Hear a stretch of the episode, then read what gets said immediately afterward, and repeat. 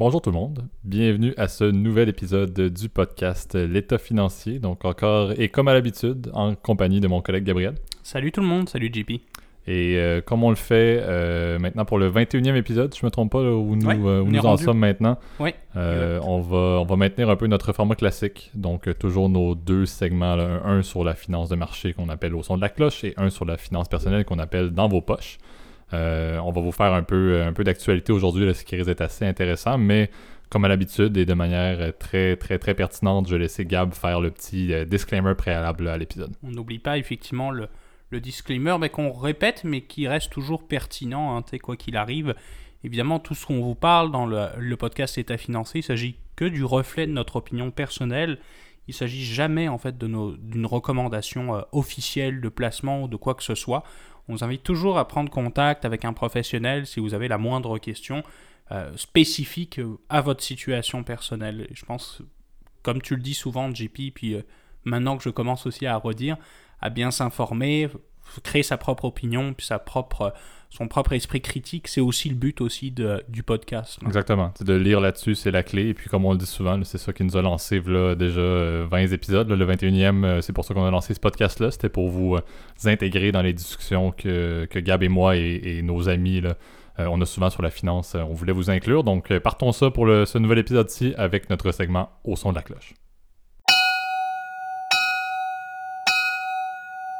Parfait. Donc, le sujet de, cette semaine, ça fait, euh, ça fait déjà quelques temps qu'on s'en était parlé. C'est un beau sujet d'actualité euh, et c'est quelque chose qui a fait à la fois, qui a touché, c'est un sujet qui a touché à la fois le côté, euh, le côté sanitaire que le côté financier. on trouvait ça assez intéressant d'en parler et on, on, veut vous parler, en fait, c'est ce que j'avais soulevé à Gab, on veut parler du fameux vaccin de Pfizer et également de tout ce qui a entouré Pfizer cette semaine parce que c'est pas seulement l'annonce du vaccin. Euh, qui a eu un impact boursier. On va également embarquer sur un autre petit sujet là, pour faire un, petit lien avec la, la logique du euh, délit d'initié qu'on avait déjà parlé. Sujet, oui, qu'on avait initié, si vous vous souvenez, avec Jean-Baptiste, si je me souviens bien. Euh, c'était l'épisode 15 ou 16, en tout cas. Là, on, on, me on nous pourra nous corriger, là, rendu là. ben oui, je trouve que c'est un beau sujet d'actualité, là, parce que ça mêle, en fait, pas mal de... Déjà de l'actualité, c'est ça, de l'actualité par rapport à, évidemment ce qu'on vit là. Je vous apprends rien qu'on est encore en pandémie, euh, coincé euh, chez nous. On a on, déjà, comment dire, on, on, est capable déjà quand même de tourner là, effectivement, euh, en respect avec les, les consignes sanitaires. Mais c'est vrai que ça reste, entre guillemets, la, la situation reste encore tendue. Et c'est vrai que, le, tu l'as bien dit, JP, le, le, vaccin Pfizer qui a été annoncé la semaine dernière, lundi, ouais. c'est ça, a fait pas mal parler D'autant plus que ça vient dans un contexte aussi politique qui est assez euh, particulier. Là. Exactement. Si, je peux introduire un peu pour vous donner les nouvelles, euh, lundi le 9 novembre 2020, on a eu l'annonce euh, par l'entremise de Pfizer et de son partenaire qui est BioNTech, une compagnie allemande avec qui Pfizer, que Pfizer avait mandaté en fait pour faire les recherches et faire le, développement d'un potentiel vaccin pour la COVID-19. On a eu l'annonce que l'efficacité était à 90% au niveau du fait d'éliminer euh, le risque de contagion ou le risque d'obtenir ou d'avoir le, virus. Donc la nouvelle était très favorable en termes pandémiques, donc ça a fait un petit, un petit souffle dans la population mondiale, euh, mais également ça a été très bon en termes boursiers. Donc Pfizer, pour être exact, a gagné quand même euh, beaucoup au niveau des bourses. pour être exact, ils ont fait 7,69% dans la séance de lundi. et BioNTech, au niveau, la compagnie allemande partenaire, a fait 13,91% uniquement dans la journée de lundi. Donc c'est une nouvelle qui a été très bonne encore une fois, pour se dire peut-être qu'on va enfin arriver à la sortie de cette pandémie-là, mais également, ça s'est reflété dans les marchés. les deux titres, les compagnies qui ont été impliquées ont eu une très bonne performance et on en avait parlé brièvement. C'est un petit peu le monde des pharma qui ressemble un petit peu à ça. Quand il y a des tests favorables ou des phases qui sont atteintes. Oui, oui, c'est très, très lié effectivement aux résultats, puis au, euh, comment dire, à l'approbation de la FDA. Là, on en avait parlé la, la dernière fois. Donc, l'administration euh, fédérale américaine qui s'occupe de la, des médicaments, de l'approbation des médicaments, souvent ça, ça donne un coup de boost effectivement dans le, dans le prix d'action. Ce qui est assez drôle, c'est que Pfizer aussi a mandaté plusieurs équipes. Hein. Elle, a assez, euh, elle a mis plusieurs, elle a investi dans plusieurs en fait vaccins prototypes. La même chose pour Johnson Johnson, puis euh, le, le, français, là, si je me souviens bien, c'est Sanofi, si je me souviens bien, qui avait mis pas mal de, mis dans deux projets en particulier. La technologie en plus qui est déployée effectivement par Pfizer aussi est assez, assez novatrice puisqu'il s'agit de, de ce que j'ai compris, ça c'est pas notre domaine honnêtement. Non, du tout. D'ARN messager, donc c'est des, c'est en gros de ce que j'ai compris là. Encore une fois, on pourra, chers auditeurs, vous pourrez compléter dans la discussion dans les commentaires. Je crois que c'est un, en fait un vaccin qui modifie l'ADN et qui va modifier en gros la réactivité du corps humain en fait à des coronavirus divers. Donc le chance que le, le, vaccin fonctionne à des, avec des mutations génétiques est bonne. Bien sûr, on aimerait avoir un épidémiologiste effectivement, dans le podcast, mais c'est vrai qu'on est un peu limité. L'expertise est plus au niveau financier, là, mais également ce qui, est, ce qui est important, et ça je crois que c'est quand même euh, un élément clé, lorsqu'on entend parler de phase euh, des vaccins, on, sait qu'est-ce qui est fait, mais on ne comprend pas nécessairement l'ampleur. Euh, je vous donne, c'est littéralement le chiffre exact, mais c'est 43 538 personnes qui ont fait partie des tests tout de même. Donc le fait de dire que c'est à 90% efficace, c'est pas sur 150 personnes que ça a été testé, c'était plus de 43 000.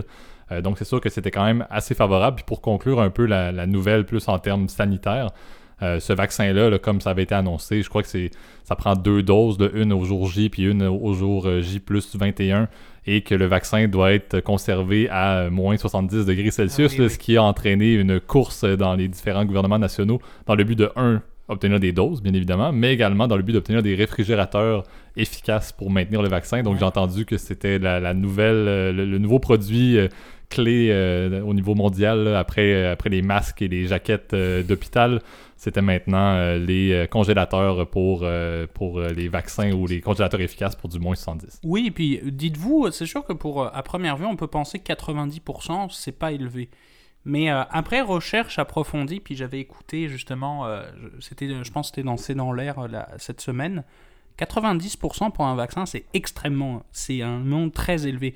Pour vous mettre en perspective, le taux d'efficacité d'un vaccin comme par exemple la, grippe est d'environ 52 à 53% de ce que j'avais euh, de ce que j'avais lu parce qu'en fait c'est le, processus de sélection va dépendre en fait d'une d'une sélection en fait qui va être faite en fait par des par un consensus de par un consensus de scientifiques en fait qui vont dire bon cette année ça risque plus d'être par exemple à H1N2 qui risque de tomber cette année donc on va le mettre dans le vaccin donc c'est un peu de la la probabilité, en fait. C'est un peu de la statistique.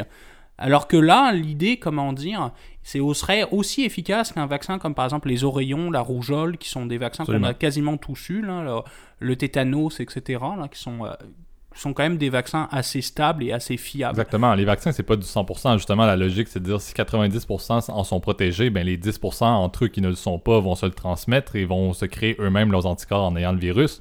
Et au final, la société va bien s'emporter si une bonne partie en est protégée et qu'il n'y a pas un risque que tout le monde puisse être euh, contaminé par ce, virus-là, ce qui est le cas présentement au niveau de la pandémie et des confinements à, l'échelle mondiale. C'est littéralement le fait qu'on ne sait pas ce qui peut se passer. On a besoin de protéger tout le monde pour éviter de congestionner les urgences.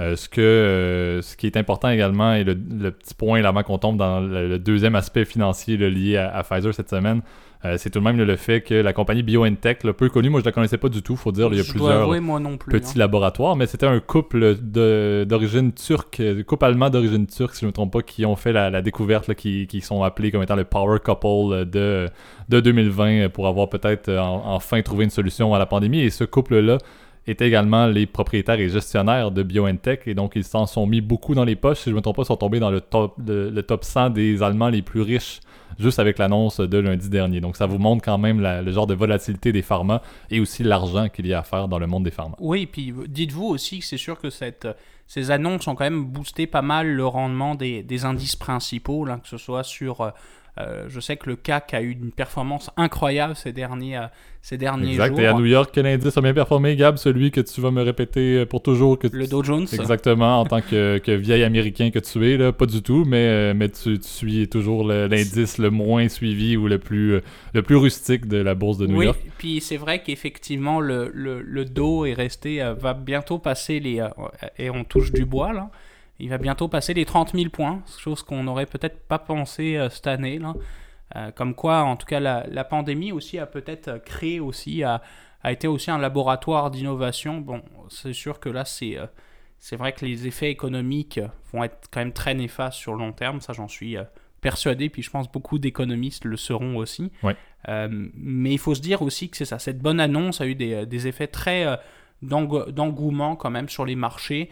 Euh, sauf, c'est assez étonnant, les petites technologies qui ont été beaucoup plus en difficulté. Ouais, mais ça, ça, je crois que c'est un peu décorrélé. Les, les, tout ce qui est techno est vraiment. Tout le monde dit qu'il y a une bulle présentement. et comme on l'avait mentionné dans les bulles, on, on, ne la voit jamais avant qu'elle éclate. Là, et donc, euh, je crois que plusieurs personnes commencent à avoir des doutes sur la, performance des, des, technos dans la crise parce mhm. qu'ils ont été pas mal protégés de tout ce qui s'est passé depuis le mois de mars. Là, euh, alors que ça devrait pas être le cas. on pense aux grandes richesses de ce monde, mais les Amazon avec avec monsieur, euh, Bezos, Bezos euh, et, et, mon cher ami de, Tesla euh, s'en sont très bien sortis au final. Donc c'est un peu curieux de dire que chaque industrie était vraiment affectée grandement, mais pas les technos. Ça montre que effectivement, je crois qu'il y a un, risque et une crainte dans les investisseurs. C'est vrai que c'est plus effectivement les actions de style valeur hein, pour le coup qui, ont, qui se sont bien sorties.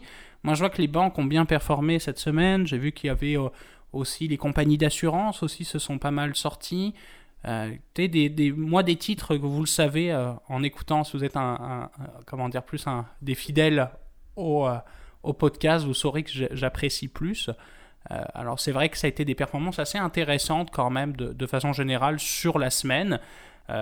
mercredi, jeudi, je pense que ça a été assez stable. C'était lundi, mardi que ça a été assez fou. Puis euh, vendredi, on a eu une belle séance aussi. Exactement. Euh, Mais tu sais, qui dit, euh, qui dit belle séance dit on a parfois intérêt à, sortir un peu nos œufs et à, récupérer du, capital. Et qu'est-ce qui nous amène à parler de ce deuxième segment lié à Pfizer?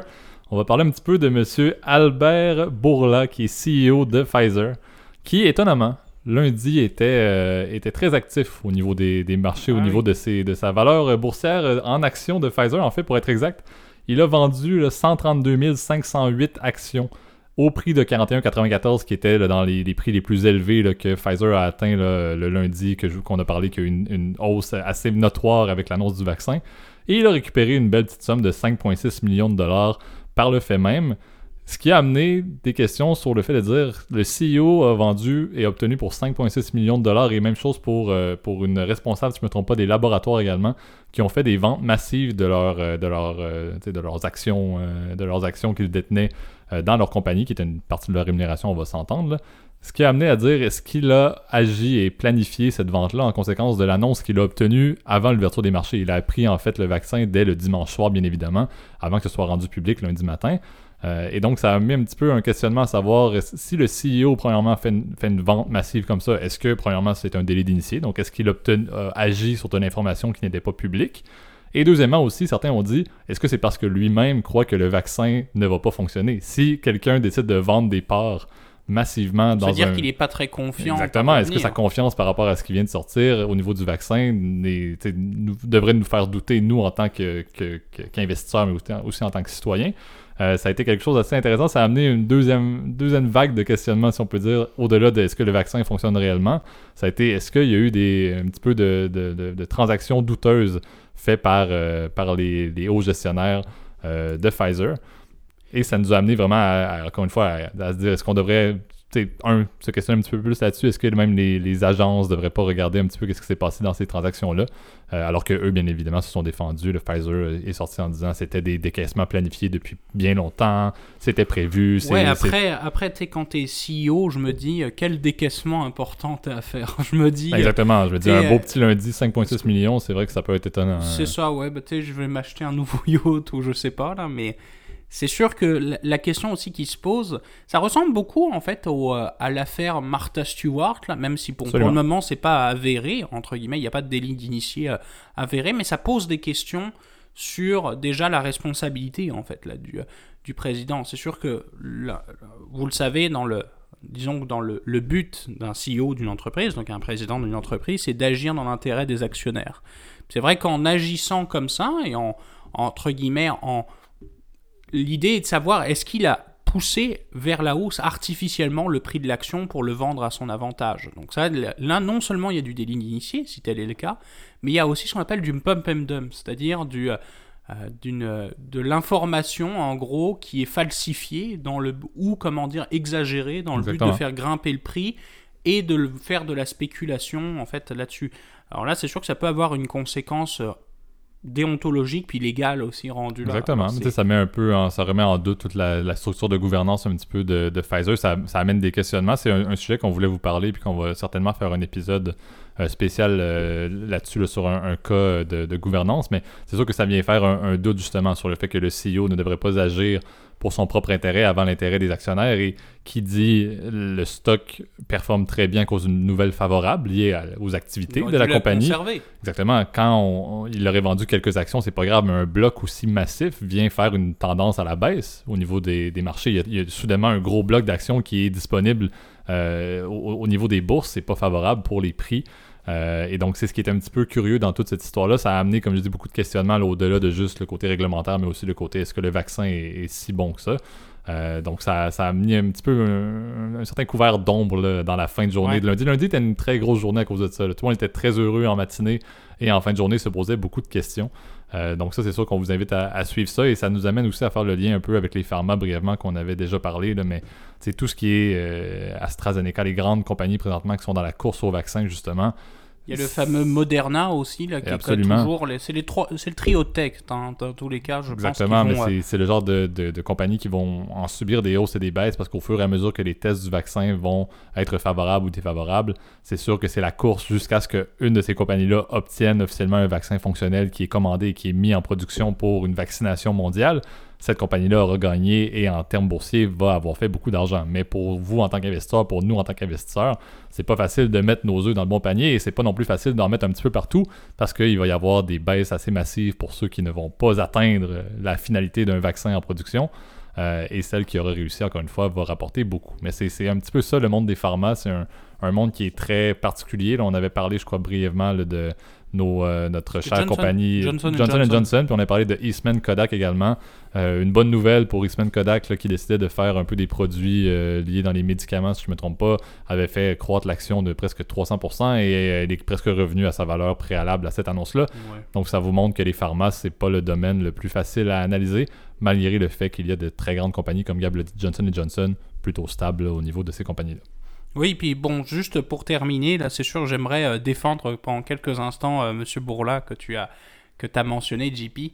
Euh, oubliez pas, c'est sûr que d'un point de vue légal, quand même, pour euh, ça, ça va être vraiment pour pour le défendre. Faut faut savoir qu'aux États-Unis, quand on est un initié, donc euh, soit un président d'une entreprise ou comment dire un gros actionnaire avec euh, ou un membre du conseil d'administration, etc.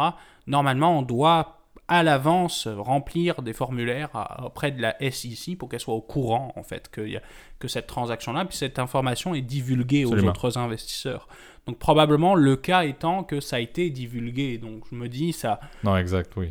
mais c'est comment dire, c'est sûr que ça pose des questions. La, la question est vraiment d'ordre de la gouvernance en fait, puis du, la question du délit d'initié peut se poser rendu là. Exactement. Puis là, ça a soulevé un doute pour les investisseurs, mais comme Gab, tu l'as dit, effectivement, il n'y a pas eu de suite. J'ai pas vu de nouvelles dernièrement qui parlaient vers la fin de la semaine qu'il y avait la SEC qui était embarquée sur le dossier. Donc, tout ça était euh, présentement tout à fait légal et sans aucun problème. Mais c'est un peu le doute que ça a amené lorsque c'est sorti public pour les investisseurs. Donc, on vous invite à, à suivre un peu ce qui va se passer avec Pfizer, encore une fois, et avec le développement du vaccin. C'est ce qui va euh, conclure notre premier segment euh, au son de la cloche. Donc, euh, passons maintenant au deuxième segment dans vos poches.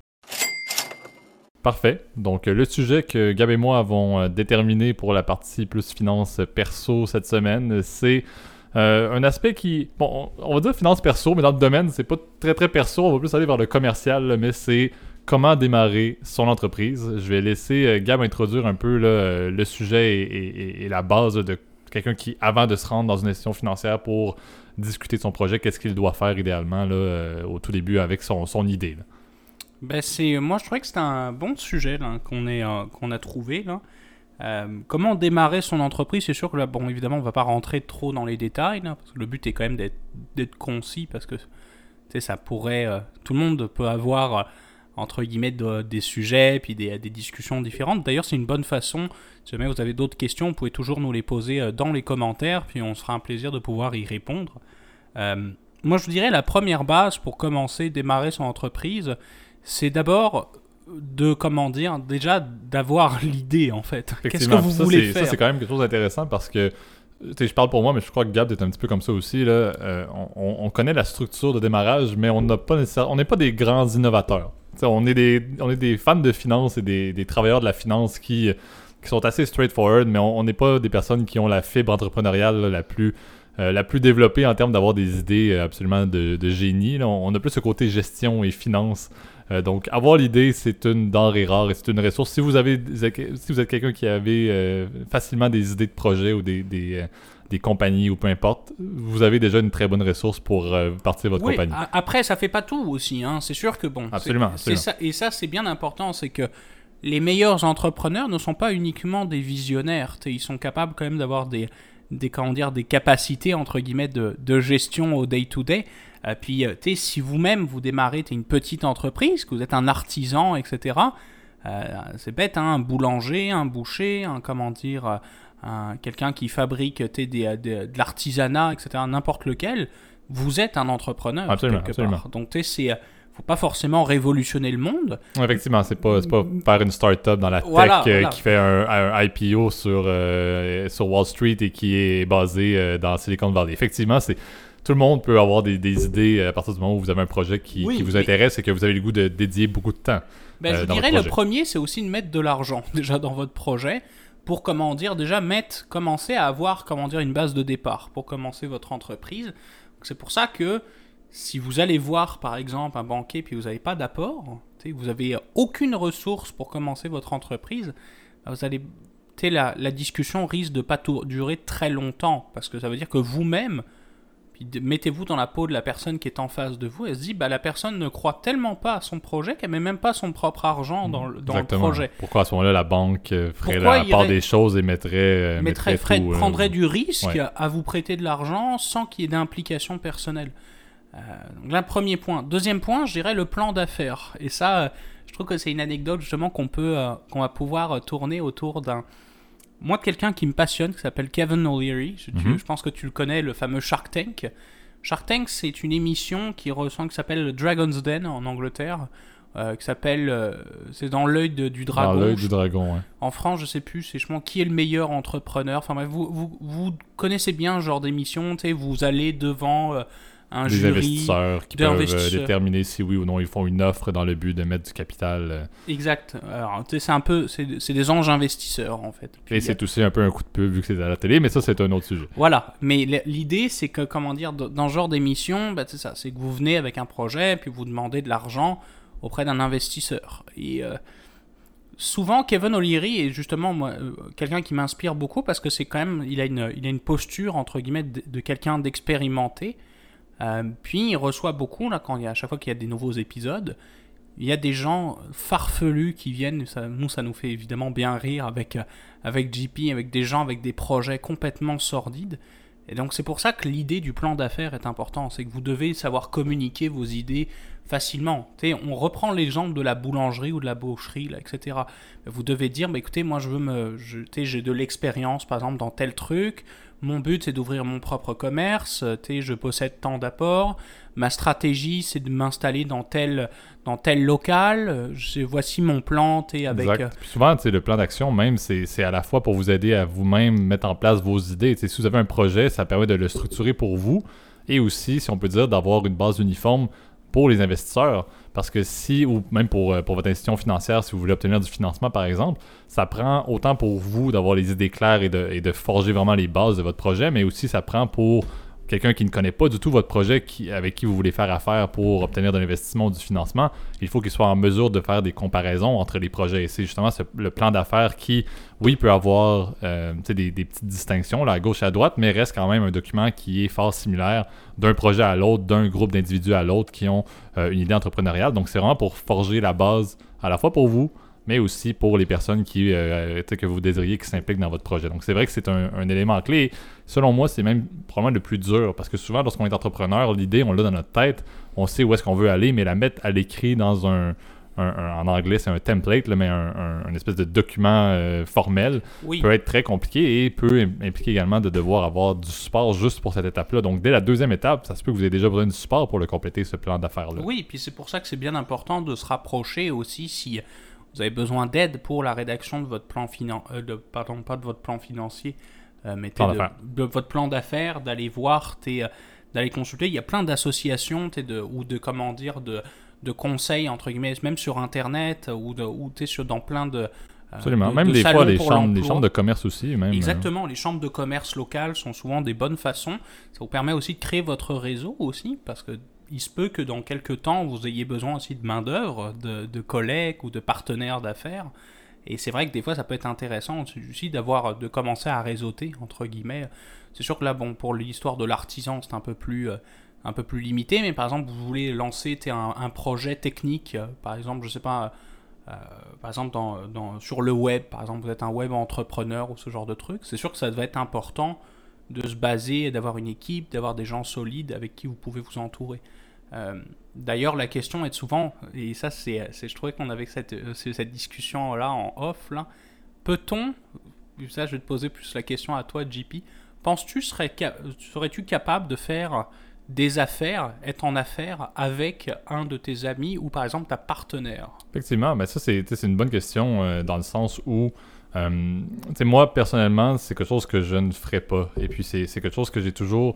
Le fait de d'imbriquer les, relations personnelles avec une relation professionnelle, ça implique beaucoup de risques euh, à mes yeux, dans le sens où si le, projet ne se concrétise pas, je crois que ça peut avoir des impacts sur mes relations. Moi, je suis quelqu'un qui, qui, qui aime avoir des, bons groupes d'amis euh, stables et, bien forgés. Donc, je me ramasse souvent à me dire est-ce que je serais prêt à mettre à risque cette amitié-là si jamais un projet d'affaires ou professionnel euh, tombait à l'eau et que finalement, en général, quand le projet tombe à l'eau avec toutes les, heures, tout l'investissement financier, tout l'investissement émotionnel qu'il y a eu, c'est très rare qu'une relation en sort grandie Ouais. si on le fait entre amis. Donc moi personnellement, je suis pas quelqu'un qui aurait un grand désir de le faire avec, euh, avec ma partenaire ou avec, euh, ou avec des amis proches, même si c'est les personnes avec qui on a le plus d'occasion de réfléchir à des bonnes idées. On, Gab et moi et, et- et nos amis qui font le podcast, on a étudié dans une école de business et euh, c'est exactement ça. C'est plein de personnes qui ont plein d'idées un peu et des expertises différentes. Dans notre réseau, euh, on pourrait avoir euh, toutes les grandes fonctions d'une entreprise, on pourrait l'avoir. Tu pourrais avoir quelqu'un en RH facilement, quelqu'un en marketing Ce serait facilement. pas moi en tout cas. Non, effectivement, mais ça, mais ça reste que c'est c'est quand même assez facile de trouver des personnes avec qui partir une entreprise dans nos amis. Mais moi, je crois que c'est vraiment, j'aime mieux maintenir cette distinction-là. Encore une fois, je vous laisse vous faire votre propre idée, mais c'est vraiment de dire tout dépend de, des relations que vous avez et de l'importance que vous accordez à votre, à votre relation d'amitié par rapport à, au risque que si Ça- l'affaire ne fonctionne pas. C'est pour, c'est pour ça que justement c'est important aussi. euh, il y a énormément de services, même de mentorat ou de choses comme ça. C'est toujours bon de prendre des conseils. le- on, euh, ça, ça fait un peu vieux sage, là, dit comme ça, mais c'est vrai que le, le- le- souvent le- le- les meilleurs aussi en, entrepreneurs, justement, ils demandent conseil, puis ils n'hésitent pas à avouer leurs faiblesses aussi, euh, je dirais. Effectivement. euh, puis c'est sûr qu'il faut éviter de le dire par exemple devant des personnes importantes, du genre vous avez un nouvel investisseur, etc. Ou euh, par exemple vous allez vous avez rendu compte avec le, ben, par exemple avec la, la chambre de commerce locale ou avec euh, un rendez-vous avec un, avec votre banque, etc. Sûr faut éviter de parler de vos faiblesses. Là, il faut quand même essayer de vous vendre entre guillemets, mais c'est sûr que c'est important entre guillemets de toujours demander conseil si euh, de- si jamais vous avez des questions, etc. D'où l'intérêt aussi d'être bien accompagné, je dirais, surtout d'un point de vue juridique aussi. Des fois, le, le fait d'avoir un, un- un comptable fiscaliste, avocat, déjà, ça peut vous, déjà vous aider pas mal aussi d'un point de vue euh, paperasse, etc. C'est pas tous les entrepreneurs qui veulent passer des heures aussi euh, sur euh, ce qui est entre nous, nous qu'on trouve intéressant. C'est assez, assez drôle qu'on trouve intéressant, mais que plein de gens détestent. C'est la comptabilité, c'est la fiscalité, c'est les Absolument. paperasses. Tout le domaine réglementaire également de l'enregistrement de l'entreprise. Là, on, on a parlé de certaines étapes sur le fait de, bon, de trouver l'idée, de faire un, un plan d'affaires, de regarder vers bon, différentes formes de- de- d'investissement, de, financement avec des banques ou des... euh, ou des- Investisseurs privés, oui. Exactement. Mais il y a le côté aussi de dire, c'est pas tout, là. il faut que ça soit enregistré. Euh, techniquement, une compagnie, ça, ne- ça, et ça, je sais pas si, regarde, je te passe la balle vers les, les formes juridiques, là, mais il y a beaucoup d'aspects qui est très légal, qui doit être fait et Mhm. que c'est pas la tasse de thé de beaucoup de monde nécessairement et que ce n'est pas non plus l'expertise de tout le monde de euh, une compagnie de manière légale et officielle dans le but d'opérer sans avoir encore une fois de risque de représailles que ce soit juridique que ce soit fiscal que ce soit peu importe donc il y a beaucoup beaucoup beaucoup de choses à faire dans ce domaine-là je sais pas si Gab tu veux faire justement le topo euh, Oui, des différentes formes juridiques, ça peut être un bon point. Bon, oubliez pas qu'une forme juridique, c'est sûr que ça va vous aider effectivement à déterminer la bonne forme juridique, va vous aider à aussi à déterminer ce qui vous correspond le plus in- de façon plus importante. Mais traditionnellement, il y a deux types en fait de comment dire de formes juridiques. Il y a ce qu'on appelle l'entreprise individuelle, qu'on appelle aussi l'auto-entrepreneuriat en France, si je me souviens bien, qu'on appelle aussi le travailleur autonome chez nous euh, au Québec Ouais. ou euh, self-employed aux, aux États-Unis. Enfin bref. Ça, c'est qu'en gros, vous, la personne juridique, vous êtes, vous contractez en tant que vous-même. C'est-à-dire vous-même, vous pouvez, euh, vous faites du, vous recevez par exemple un, un chèque, pour euh, des contrats ou pour des commissions, etc. Donc vous n'êtes pas salarié, mais c'est-à-dire que vous faites affaire avec d'autres entreprises. Donc ça, c'est dans ce genre de cas, vous avez une responsabilité dite illimitée. C'est-à-dire que vous et l'entreprise, c'est la même personne aux yeux de la Exactement. loi. Donc ça, c'est important dans ce genre de forme importante. C'est évidemment, vous ne pouvez pas investir. Il ne peut pas y avoir d'investisseur privé dans une, une entreprise individuelle. Vous ne pouvez pas demander à, comment dire, à, je sais pas, par exemple, à notre ami euh, Kevin O'Leary, il ne pourra pas mettre de l'argent dans vous-même, puisque vous êtes effectivement. euh, il Vous peut êtes pas la vous même, la acheter. même personne. C'est ça, il peut pas vous acheter. euh, Vous n'êtes pas un esclave aux dernières nouvelles. Euh, puis, comment dire, euh, c'est sûr que pour le, le financement, bah, le financement se base sur votre tête à vous. Donc, c'est sûr que la banque va analyser aussi votre situation personnelle, étant donné que c'est la même, c'est la même personne. Donc, souvent, l'entreprise individuelle est intéressante quand vous êtes un très petit, une très petite entreprise. Ou certains, certains corps professionnels également. C'est ça, ou souvent, tu es par exemple des, euh, des professions spécifiques, genre les professions libérales, les, les médecins, les, comment dire, euh, Parfois les avocats dans certains contextes. Les avocats, les, a- ben, les avocats, c'est un peu, c'est un espèce de mix entre les deux. Les avocats, ils ont, euh, la plupart du temps, ils sont associés d'un cabinet. Donc, tu sais, c'est genre euh, René Foinfin et euh, Maître Jean Poète-Poète associés. Souvent, c'est souvent ça, là. Donc, ils sont, ils possèdent des parts à 50%. Donc, ça, ça ressemble beaucoup, mais sauf qu'il y a plusieurs noms. C'est d'ailleurs, euh, j'allais, le passer, là, mais tu m'as bien fait de le rappeler. Puis la société par action. Puis là, la société par action, ou société anonyme en France, ça c'est vraiment une personne morale à part. C'est-à-dire c'est une, c'est un, une boîte différente. Puis pour de, mettre de l'argent dans cette entreprise-là, faut acheter des actions. C'est-à-dire vous injectez, vous créez des actions pour mettre de l'argent dans cette entreprise-là. L'idée c'est que là vous êtes à responsabilité dite limitée. C'est-à-dire que si jamais ça pète, la banque ne pourra pas retourner, se retourner contre vous. Elle pourra- C'est pour ça que souvent c'est plus facile d'aller chercher du financement dans ce genre de, dans ce genre de structure juridique. Et souvent, le processus d'incorporation, donc le processus de création de l'entreprise, peut être plus ou moins complexe, tout dépendamment de, la, de là où vous vous trouvez. Je sais qu'en France, ça peut prendre des mois et des mois, puis ça peut être très coûteux. Au Québec, c'est relativement plus simple, euh, mais ça reste, entre guillemets, souvent la plupart des gens font confiance, entre guillemets, à un fiscaliste ou un comptable Pour mettre en place. pour ouais. mettre en place la structure, euh, parce que c'est sûr que c'est des formulaires, etc. Là. Bon, personne personne n'aime ça, là, Non, exactement. Pour des répartitions de parts, on dirait, mettons, euh, Gabriel et moi, on, on part une compagnie incorporée, mais là, c'est le fait de dire, mais ça devient un actif pour nous, respectivement, en tant que personne, d'avoir 50% des parts de l'entité indépendante. Euh, donc, c'est effectivement, c'est souvent ce qu'on voit le, plus fréquemment dans, le monde des marchés, si on peut dire, dans le monde de la finance, que des, entités morales distinctes. Euh, mais c'est effectivement un des aspects clés. Je ne sais pas s'il y a un autre point qu'on euh, peut rajouter au-delà de dire, bon, fixer votre. au-delà de dire, ben, démarrer votre entreprise, de vous lancer officiellement en affaires une fois que vous avez tout fixé, que vous avez développé vos relations, trouvé des investissements, vous avez votre idée qui est en place, vous avez un plan d'affaires qui est solide et vous avez une structure juridique qui est bien définie. C'est sûr que la suite des choses, c'est c'est- un, mettre un- au boulot. Exactement, et c'est là où ça amène aussi une, une part de questions. Plusieurs personnes vont dire ah ben, on, on aimerait partir un projet en même temps que garder notre stabilité. Souvent, c'est ce genre de compagnies-là qui ne vont pas fonctionner. Si quelqu'un me dit je vais rester dans mon emploi, mais je vais me partir une compagnie euh, sur le côté euh, avec toutes les autorisations requises, parfait, mais souvent.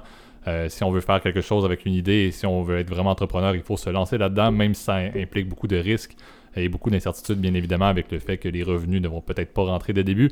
Plusieurs compagnies ne sont pas, euh, ne sont pas solvables de sitôt, même si vous vous versez un salaire, certes, là, mais ça reste que ce n'est pas toujours les périodes les plus faciles que le lancement d'une compagnie.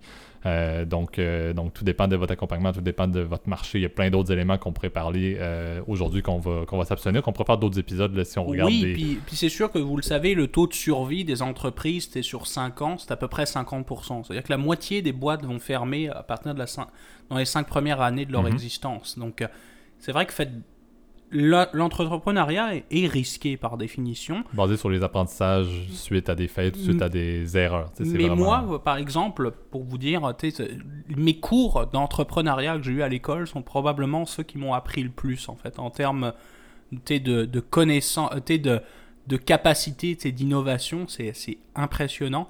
Euh, moi, je vous recommande d'ailleurs la, la chaîne de mon professeur, qui d'ailleurs, il nous a partagé ça sur LinkedIn euh, il y a quelques jours, qui s'appelle François Rioux. Il est vraiment passionnant, puis il a lancé sa, chaîne YouTube où il fait des, petites capsules, et je trouve ça hyper intéressant. Et ce gars-là m'a vraiment euh, changé ma, euh, changé hein, pas, ma vie là, ça fait un peu euh, ça fait un peu too much, mais il a vraiment changé ma vision de voir les choses, et d'y aller comment dire, d'y aller relax entre guillemets, mais d'être quand même sérieux puis de se battre hein, pour pour réussir en affaires. C'est vraiment un entrepreneur à, à, succès et je trouve que c'est c'est toujours impressionnant et puis j'ai beaucoup de respect entre guillemets pour les gens qui qui prennent ce courage là à deux mains. Moi, la recommandation que je vous ferai à titre personnel, puis là, c'est pour le coup, c'est vraiment une recommandation, contrairement à, ce qu'on dit précédemment, euh, c'est comment dire, gardez-vous quand même de la liquidité. C'est bien important quand vous démarrez une entreprise d'avoir de l'argent disponible pour justement faire face aux premiers mois qui sont souvent plus difficiles. Absolument. Donc, c'est ce qui va euh, conclure euh, cet épisode du podcast L'État financier. Donc, encore une fois, cette semaine, comme Gab l'a dit quelques fois dans l'épisode, laissez vos commentaires, bien évidemment, si vous avez des questions sur les sujets qu'on vous a parlé. Euh, encore une fois, je, le dis moi-même, je vais laisser Gab également faire son petit mot par la suite, mais je vous, remercie pour, vos, pour vos écoutes. Comme je dis, ça fait 21 semaines consécutives qu'on enregistre un podcast et qu'on le publie les lundis à 9h. Et euh, je dois dire, on, remarque vraiment la, stabilité, le fameux bouche à oreille, parce qu'on n'aime pas nécessairement euh, faire des grosses publicités. Là. On, ne parle pas nécessairement du podcast tant que ça, mais on aime le fait que vous le partagez entre vous, euh, ceux qui nous écoutent depuis le tout début. merci, vous avez lancé une chaîne, il faut croire, de, de, bouche à oreille avec plein de monde. Puis c'est ça qu'on veut, c'est vraiment, c'est pas non plus d'être d'avoir une croissance non plus exponentielle, c'est d'avoir une base d'auditeurs réguliers qui apprécient notre contenu, puis qui savent le partager aux personnes de leur entourage, c'est vraiment la meilleure façon pour nous de nous, parce que ça reste, ça reste quelque chose qui nous passionne beaucoup, qu'on apprécie beaucoup faire euh, pour, euh, pour vous. Mais comme je disais, on est, on est très impressionné et très, très heureux de voir l'appréciation et les, les, écoutes euh, hebdomadaires que l'on obtient. Gab, je ne sais pas si tu veux faire encore une fois le, mot de la fin classique. N'oubliez pas les plateformes, de, de, on est toujours sur les, les, les mêmes plateformes. Apple Podcast, Spotify, Overcast. Euh, on est disponible aussi sur Amazon Podcast, Google Podcast aussi, je l'oublie le petit. Euh, évidemment sur YouTube où vous pouvez mettre un petit commentaire pour nous dire, vous donner euh, un peu de rétroaction, mettre les pouces comme d'habitude, les commentaires, puis comment dire, à, partager les, vidéos ou le contenu à, vos amis. En tout cas, nous, c'est la meilleure façon, encore une fois, là, de nous, nous remercier et, on, vous en, vous en, est très reconnaissant à chaque fois. Exactement. Donc, euh, je vous souhaite une belle semaine et on se dit déjà la semaine prochaine. Bonne semaine à tous. Salut JP.